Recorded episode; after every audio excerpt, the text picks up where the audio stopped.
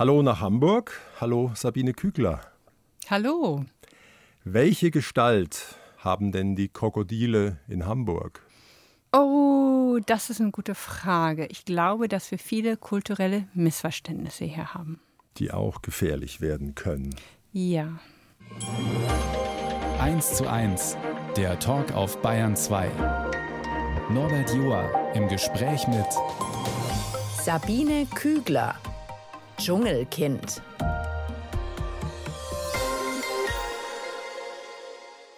So hieß ihr Weltbestseller und so auch der Film und beide lassen ahnen, wie das war. Eine Kindheit und Jugend in Westpapua in den 80er Jahren. Ihr neues Buch heißt ja, darum habe ich auch so begonnen, Ich schwimme nicht mehr da, wo Krokodile sind. Also nach dem Aufwachsen im Dschungel hatten deutsche Städte, hatten deutsche Rituale, Gebräuche jahrelang für Sie auch was Bedrohliches, Fremdes? Hatten die auch was von Dschungel? Ich würde sagen, eine andere Art von Dschungel. Also eine komplett andere Art von Dschungel. Aber auch eine unbegreifliche für Sie anfangs. Anfangs ja, ja. Aber es hatte mehr damit zu tun, dass ich es auch nicht verstanden habe, weil ich sah ja aus wie alle anderen. Deshalb habe ich immer gedacht, ich muss ja sein wie alle anderen. Und 34 Jahre sind vergangen, um sich ganz und gar anzupassen, was wahrscheinlich nicht möglich ist. In Ihnen ist noch ein Echo vom Kulturschock? Oder andersrum, womit werden Sie sich wohl nie anfreunden hier? Ich glaube, das Einzige, womit ich noch sehr zu kämpfen habe, ist das Konzept von Zeit hier. Aber ich glaube, ich bin auch nicht die Einzige. Dieser Zeitablauf im Westen ist so dermaßen schnell, das kennt man ja nicht im Urwald. Das kennt man auch nicht unter Stämmen oder unter Dörfern. Man hat ja unendlich viel Zeit. Da ist nie Druck. Also dieser Zeitdruck, den wir hier im Westen haben, haben wir nicht im Urwald. Das ist so das Einzige, wo ich noch sehr heute mit Schwierigkeiten habe. Und dieser Ausdruck Zeit ist Geld ließ sich in Papua weder übersetzen noch verstehen? Ja, weil Geld gibt es ja nicht dort. Also im traditionellen Leben gibt es dort kein Geld. Und deshalb, ja, sind die Menschen da nicht unter Zeitdruck, wie wir es hier sind. Aber sie sind wohl sehr weitestgehend freudvoll in der Gegenwart, sehr energiegeladen. Ich bin da schon nachdenklich worden, wie ich Ihr Buch gelesen habe. Mhm. Und Sie schreiben bei der Rückkehr Herbst 89, Sie waren regelrecht geschockt in den ersten Tagen, wie freud und energielos die meisten Menschen hier sind. Ja, ja. Wenn man so vom Stammsystem kommt, wo die Menschen eigentlich sehr entspannt sind, dann kommt man hierher und die Menschen hier, glaube ich, haben viel mehr Schwierigkeiten, weil wir haben ja nicht das Stammessystem hier mehr. Es ist ja eine andere Kultur, es ist eine andere Gesellschaft. Und das, was ich immer wieder erlebt habe, wenn ich zurückkam, war, dass die Menschen hier natürlich massiv unter Druck sind. Zum Beispiel das Burnout-Syndrom gibt es nicht in einem Stammessystem.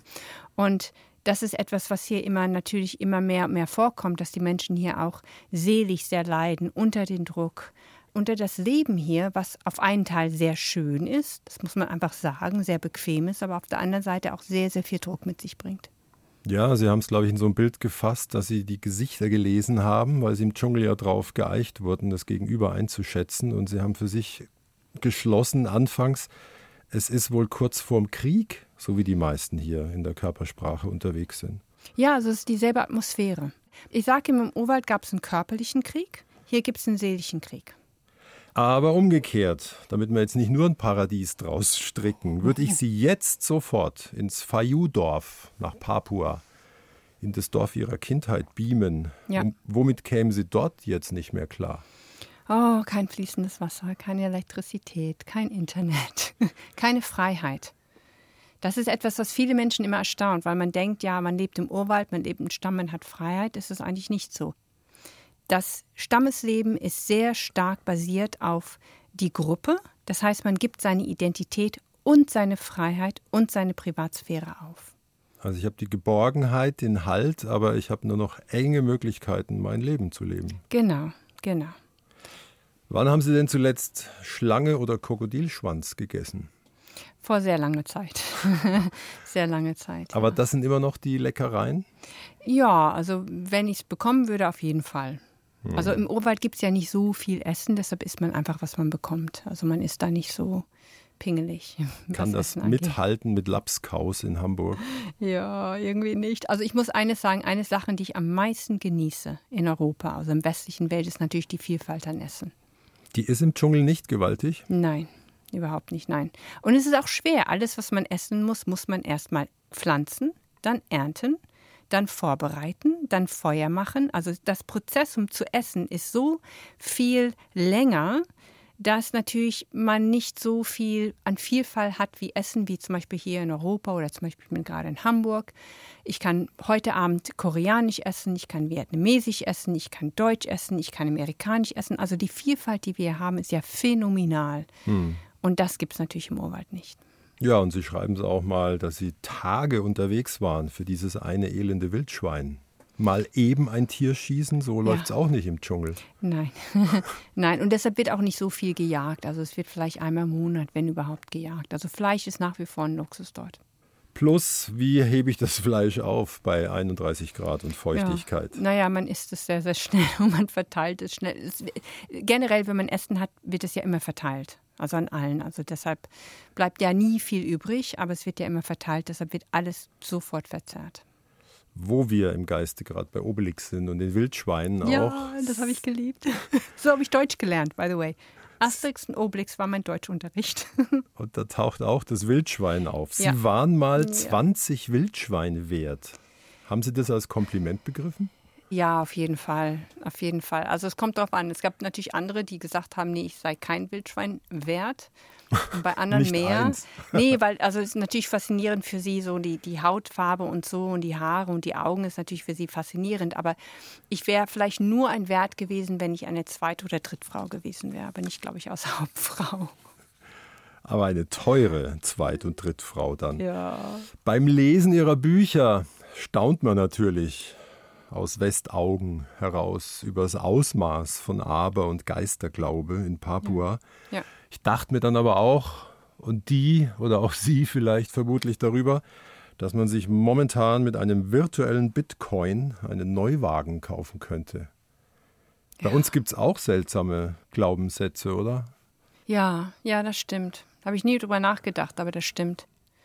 Ja, ja, aber es ist genauso, wenn ich zum Beispiel mit einem Stamm sitze und die mir sagen, ja, erzähl von der Welt, aus der du gekommen bist.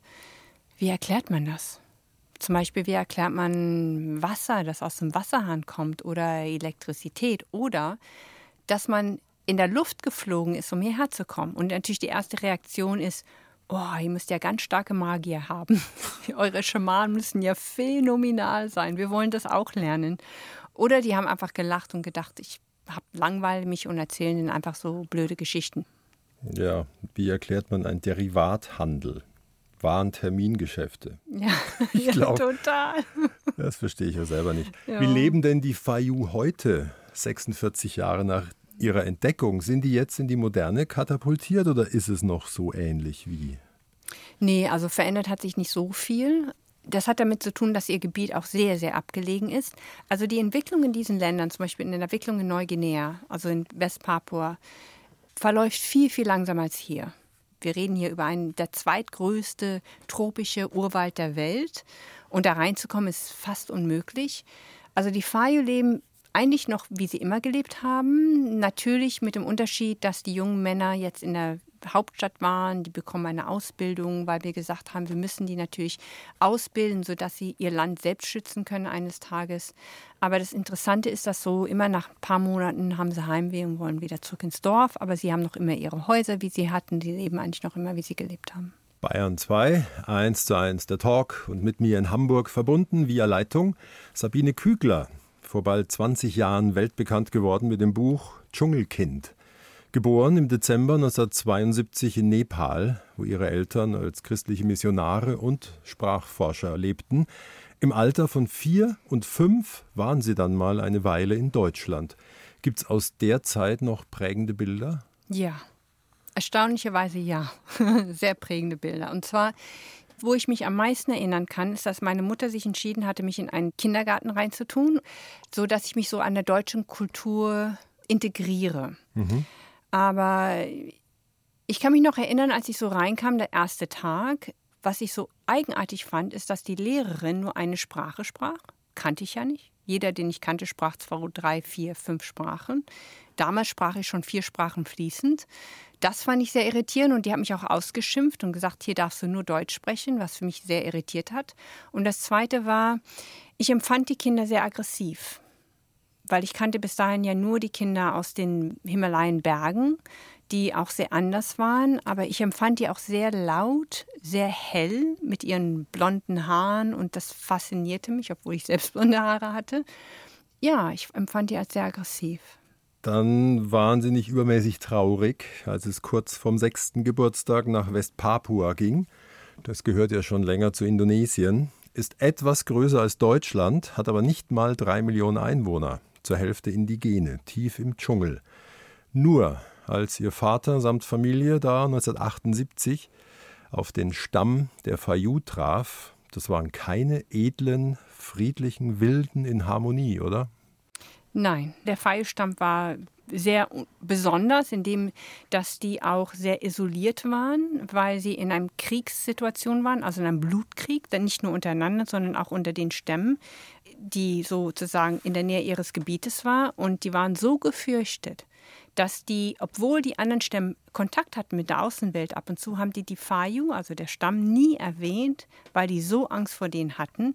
Aber das hat mein Vater natürlich nicht gewusst, das hatte man ihm nicht gesagt. Ja, und so fing das Ganze an. Also sie waren in einem Kreislauf wohl gefangen, schon lang von Blutrache.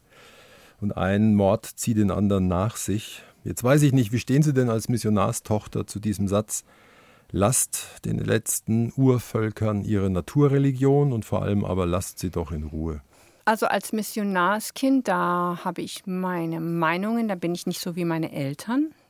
Aber mit diesem Satz finde ich es sehr, sehr, sehr, sehr gefährlich, dass man die Leute so lassen soll, wie sie sind. Weil die haben zu mir gesagt, die Einheimischen, ihr seid zu uns gekommen, vor, ich weiß nicht vielen Jahren und ihr habt alle gesagt, wir sollen uns anziehen, wir sollen uns äh, ausbilden, wir sollen werden wie euch. Jetzt kommt ihr wieder und sagt uns, wir sollen uns alles wieder ausziehen, wir sollen so wieder in unsere Hütten wieder leben. Und dann sagen sie, was wollt ihr von uns?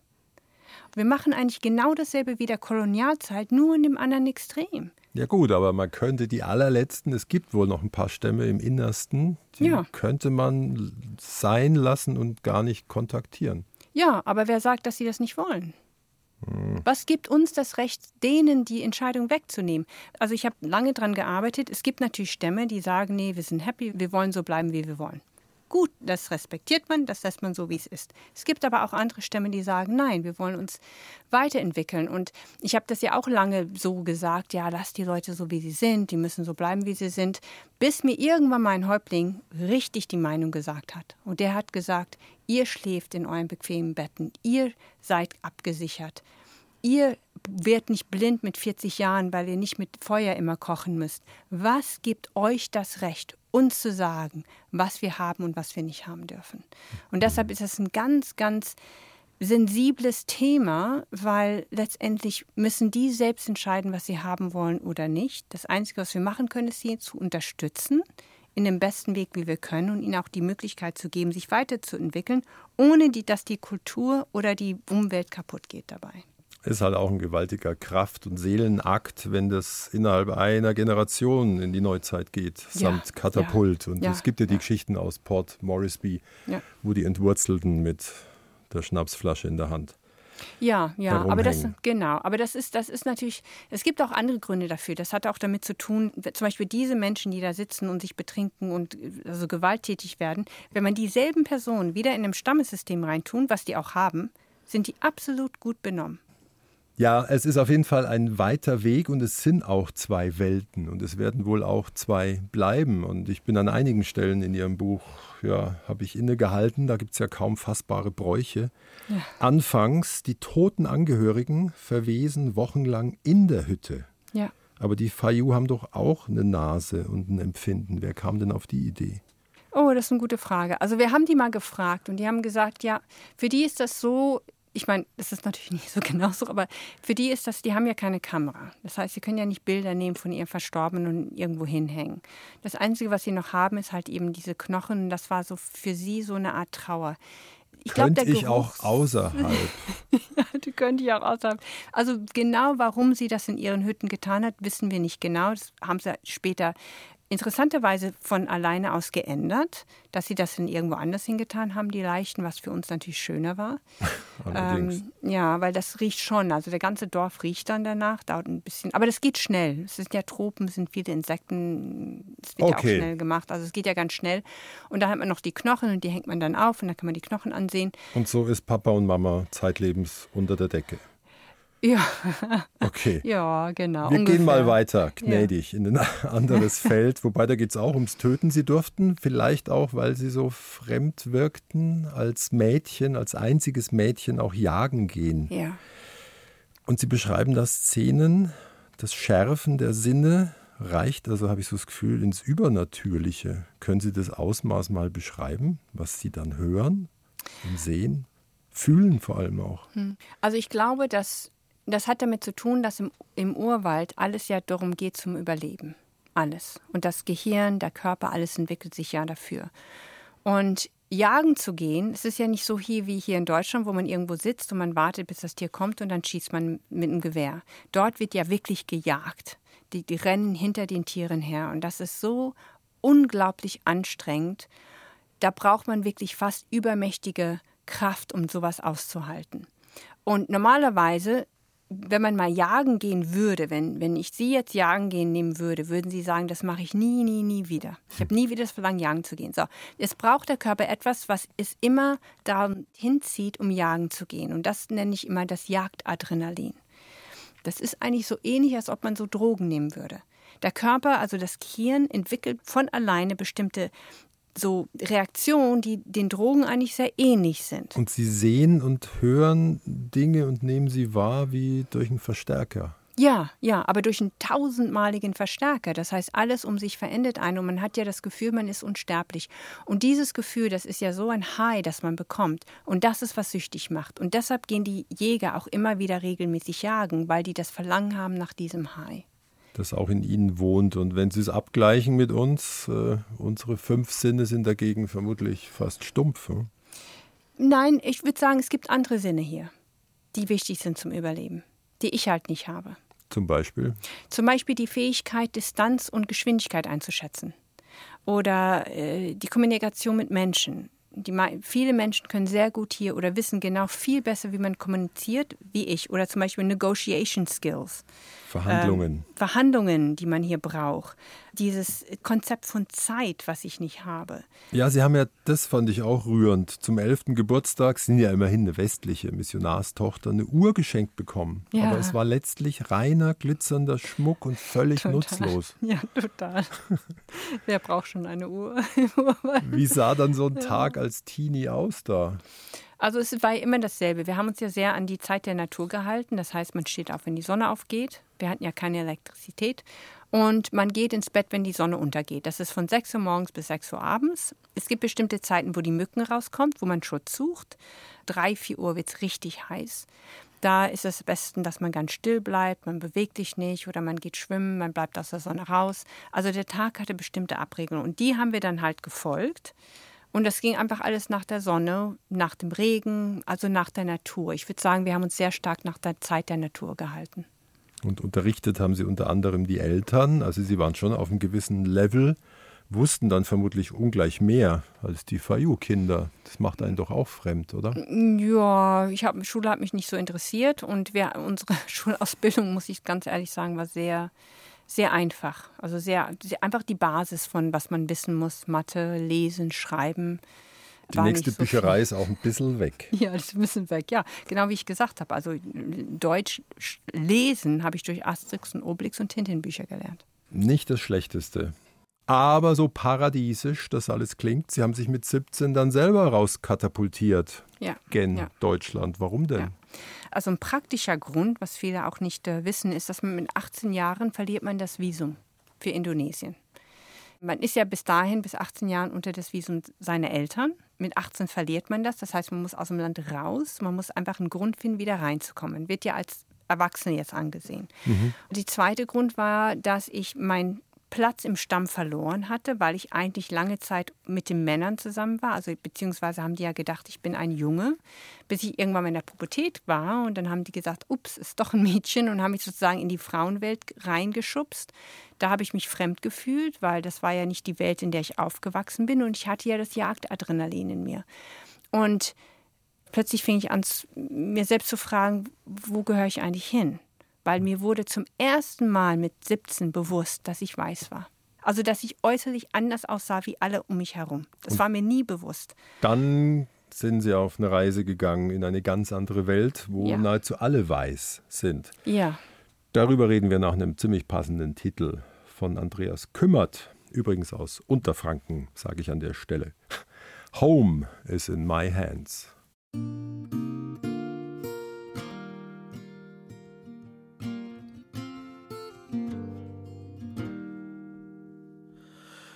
Like a simple melody that keeps you on your knees. The first time it will hurt, but then it washes the worst. Just keep your eyes shut. I'll be careful,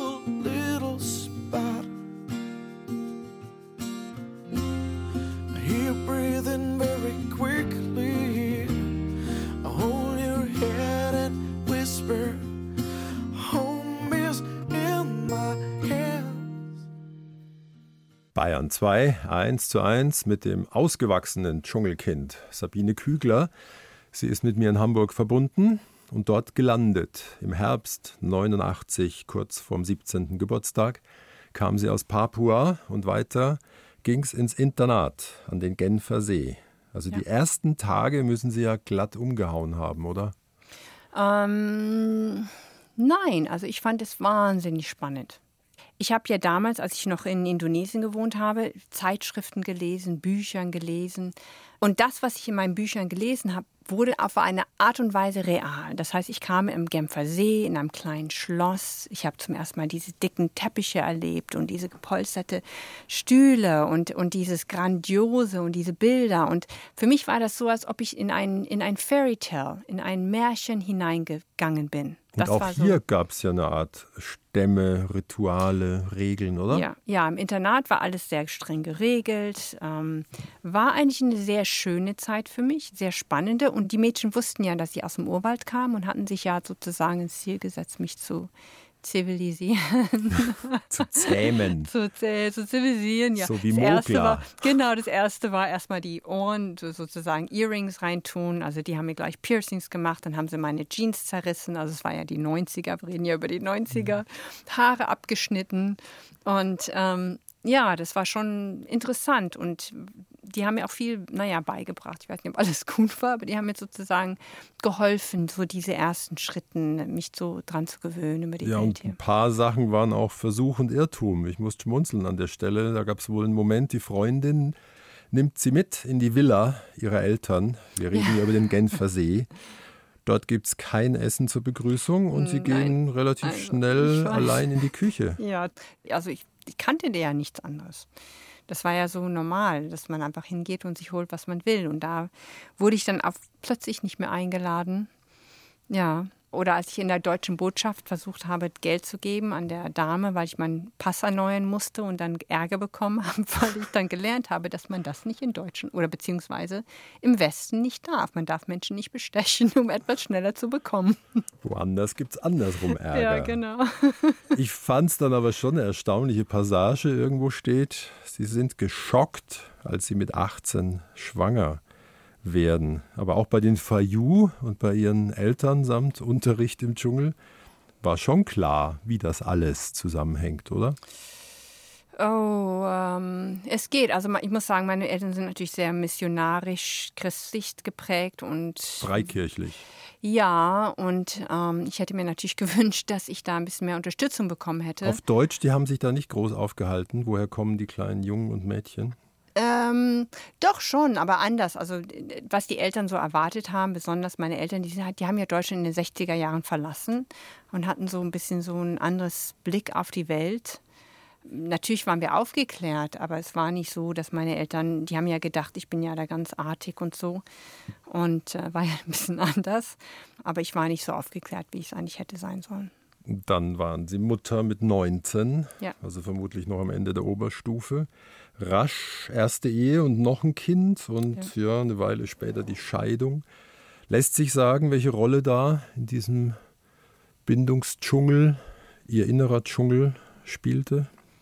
Mm, also es war sehr schwer. Es war sehr schwer, weil ich dann auch plötzlich mich nicht nur als Person, sondern als Mutter in einer Kultur befand, die natürlich komplett anders war. Komplett anders.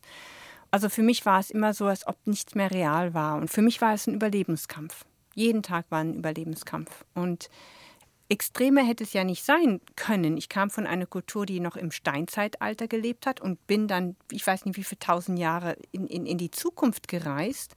Und man denkt immer, das sind so die Äußerlichkeiten, die Probleme machen, wie die Technologie, aber das ist es nicht. Es ist die Kultur, es ist die Mentalität der Menschen. Das ist ja eine unglaubliche Änderung zwischen einer Stammeskultur und der westlichen Welt. Aber weil ich aussah wie alle anderen, hat man gedacht, ich muss ja so sein wie alle anderen. Naja, hier wird es die meisten 19-Jährigen auch gerissen haben, wenn sie Mutter werden und sich kümmern müssen. Und sie schreiben recht offen über seelische Turbulenzen, auch über Affären, in die sie sich stürzen. Es gibt wohl einen Selbstmordversuch, eine zweite Ehe, nochmal zwei Kinder. Also da ist schon eine große Sehnsucht nach Halt, dazugehören dahinter, oder? Der Versuch zumindest, ein bürgerliches Leben zu kriegen. da ist man sehr verloren, da weiß man auch nicht weiter. Und ich war auch sehr zerrissen und habe es auch selbst nicht verstanden, also sehr, sehr lange selbst nicht verstanden und habe natürlich, weil ich, das ist genauso, wenn ich sie jetzt mitnehmen würde und ich pflanze sie in die Mitte eines Stammes, ich garantiere Ihnen in drei Monaten, Sie würden durchdrehen. Zum Beispiel, sie gucken eine Frau an und lächeln sie an, schlafen nachts und werden von einem Ehemann angegriffen und sie haben keine Ahnung warum. Und das ist so die Situation, in der ich zu tun hatte, vielleicht nicht körperlich, aber emotional. Ja, es gibt da diese Stelle, die habe ich mir auch gemerkt. Ein US-Forscherpaar, Anthropologen, ja. bei einem neuen Stamm haben Kontakt und sie lächelt aus Respekt, vielleicht ja. auch Unsicherheit den Häuptling mehrfach an. Nee, also sie wollte, sie ist Amerikanerin. Sie wissen ja, wie die Amerikaner sind. Freundlich. Freundlich. Ich, wir müssen dem zeigen, dass wir glücklich sind. Hat den Häuptling immer angelächelt, hat ihm auch Essen gegeben, was, by the way, man nicht darf. Als Frau darf man in einem Stammes, also in einem ganz Stammeskultur, darf man als Frau nicht einem Mann Essen geben, weil das, das was sehr Intimes bedeutet. Und das traurige Ende vom Lied? Ihr Mann wurde umgebracht, weil der Häuptling in einer ganz schwierigen Situation war, weil in deren Kultur ist es so, wenn eine Frau immer einen Mann anlächelt, was generell auch unter vielen Stämmen so ist, bedeutet das, dass die Frau den Mann, den sie anlächelt, als Ehemann haben möchte. Und der Mann, den sie angelächelt hat, ist natürlich selbst in eine schwierige Situation, weil wenn er darauf nicht reagiert, dann verliert er seine Ehre, er verliert seinen Platz. Und das hätte den ganzen Stamm in Chaos bringen können. Und dann hat er den Ehemann umgebracht und hat sich gewundert, warum helle Aufregung ist. Ja, ja, weil er gesagt hat, was will die denn? Das war ja sein erstes Satz. Sie hat mir gesagt, ich soll ihn umbringen. Okay, also das Ausmaß der Fremdheit könnte größer kaum sein und Sie waren da ganz schön lang verloren. Ja. Von was haben Sie denn eigentlich die ersten 15 Jahre gelebt? Also außerhalb der Ehe dann mal? Ich hatte eine Karriere. Natürlich eine gute Karriere eigentlich. Ich habe in Marketing gearbeitet, weil ich, ich hatte ja gelernt, mich anzupassen. Und ich hatte gelernt, auch zu beobachten. Und bin dann in, was man nennt, Competitive Intelligence reingerutscht. Also ich habe andere. Marktforschung. Ja, Marktforschung für andere Firmen. Aber war sehr verloren. Ja, als, als ob ich nur existiert habe.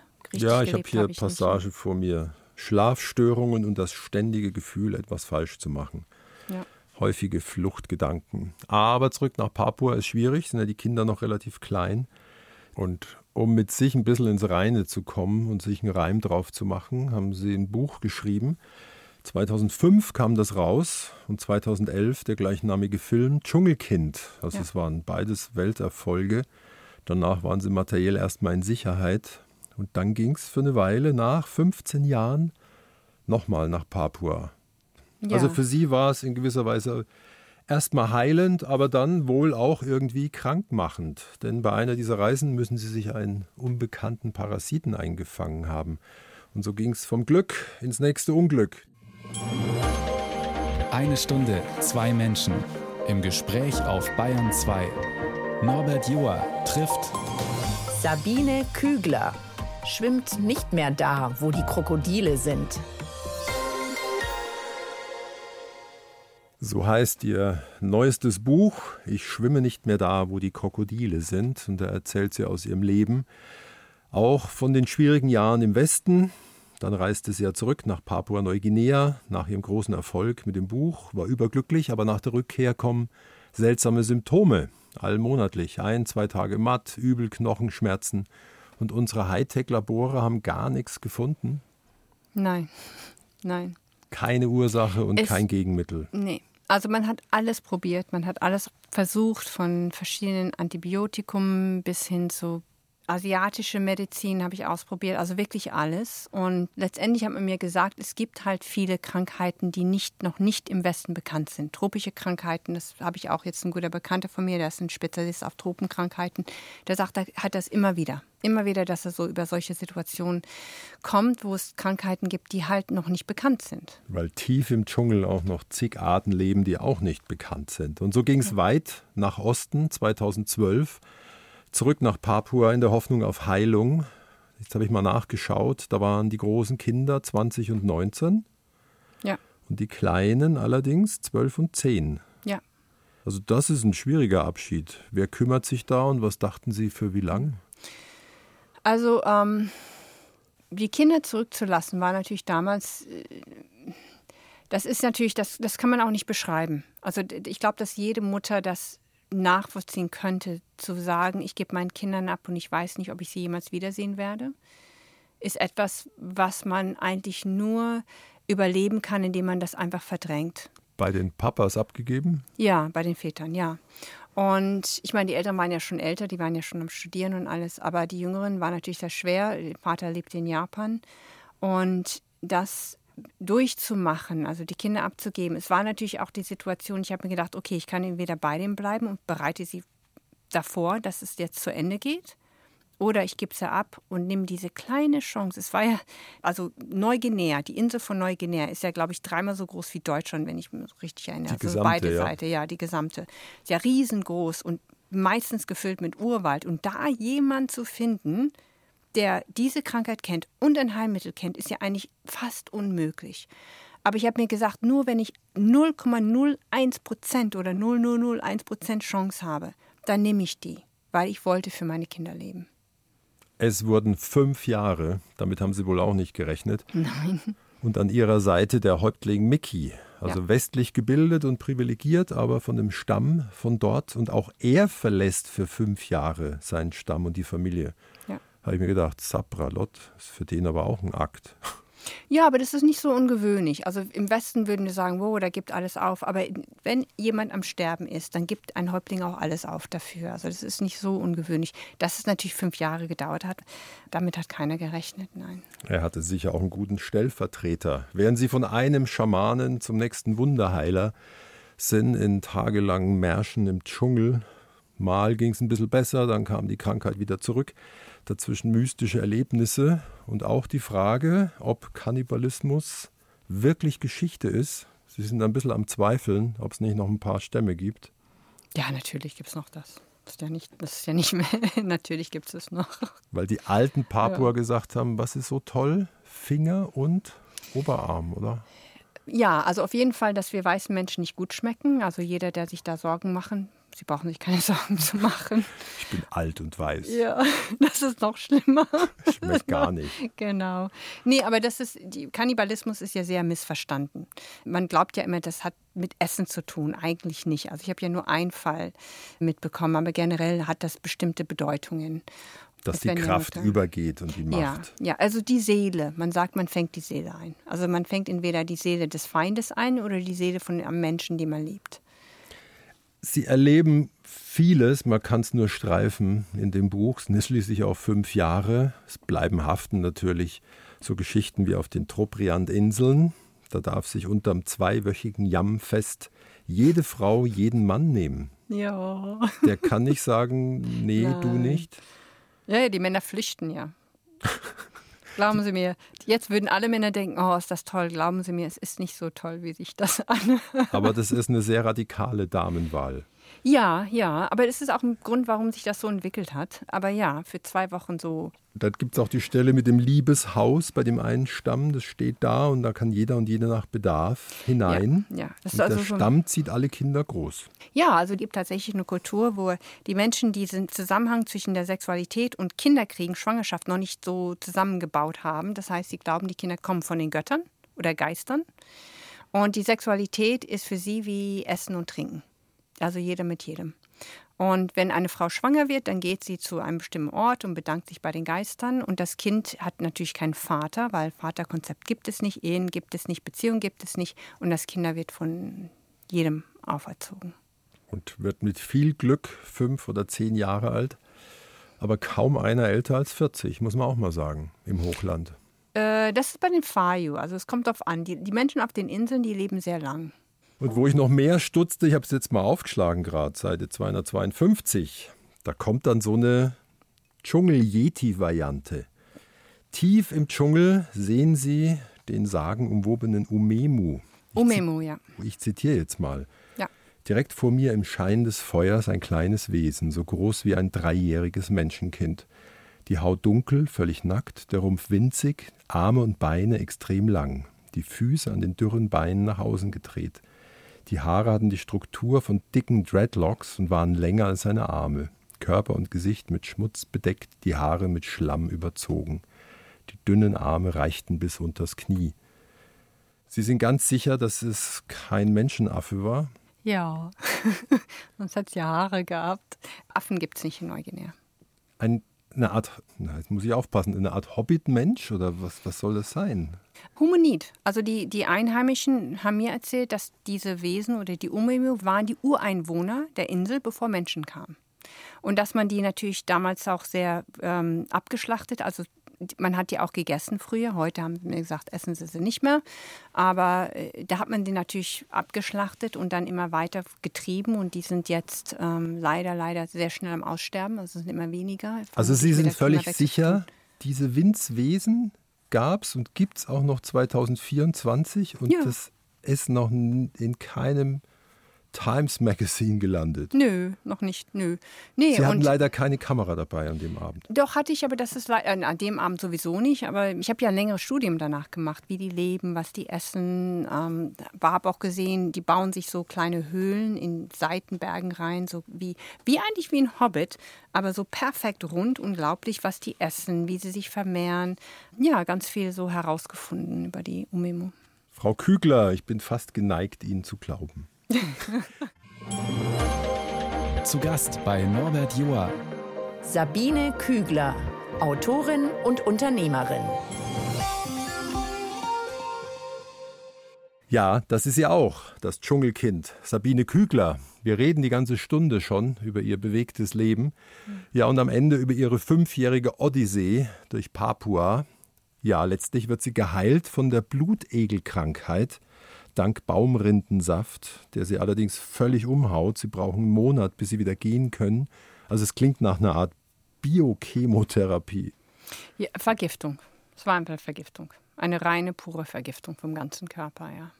Das war wahrscheinlich ein Parasit, der gewandert ist. Also man wusste ja nie, wo es war im Körper. Und das war so eine komplett voll Vergiftung des ganzen Körpers und damit durch den, den, Baumrindensaft. Ja, also es waren zwei, es waren zwei verschiedene Rinde und diesen Saft musste man mischen. Also es kann sein, dass es ein Gift war und Gegengift, weiß ich nicht. Aber das, was ich da durchgemacht habe, also ich habe vier Kinder bekommen auf natürliche Weise und ich muss sagen, der Schmerz war schlimmer als alle vier Geburten zusammen.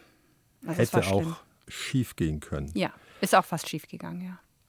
Aber es schaut ja gut aus. Schaut gut und aus. Ja. Der Mickey hat sie letztlich hinausgeschubst, wieder aus Papua. Sie ja. haben die Größe, da auch diese Stelle zu schildern.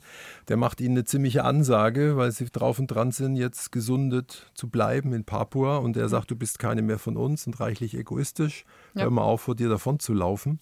Mhm. Hatte er recht, ne?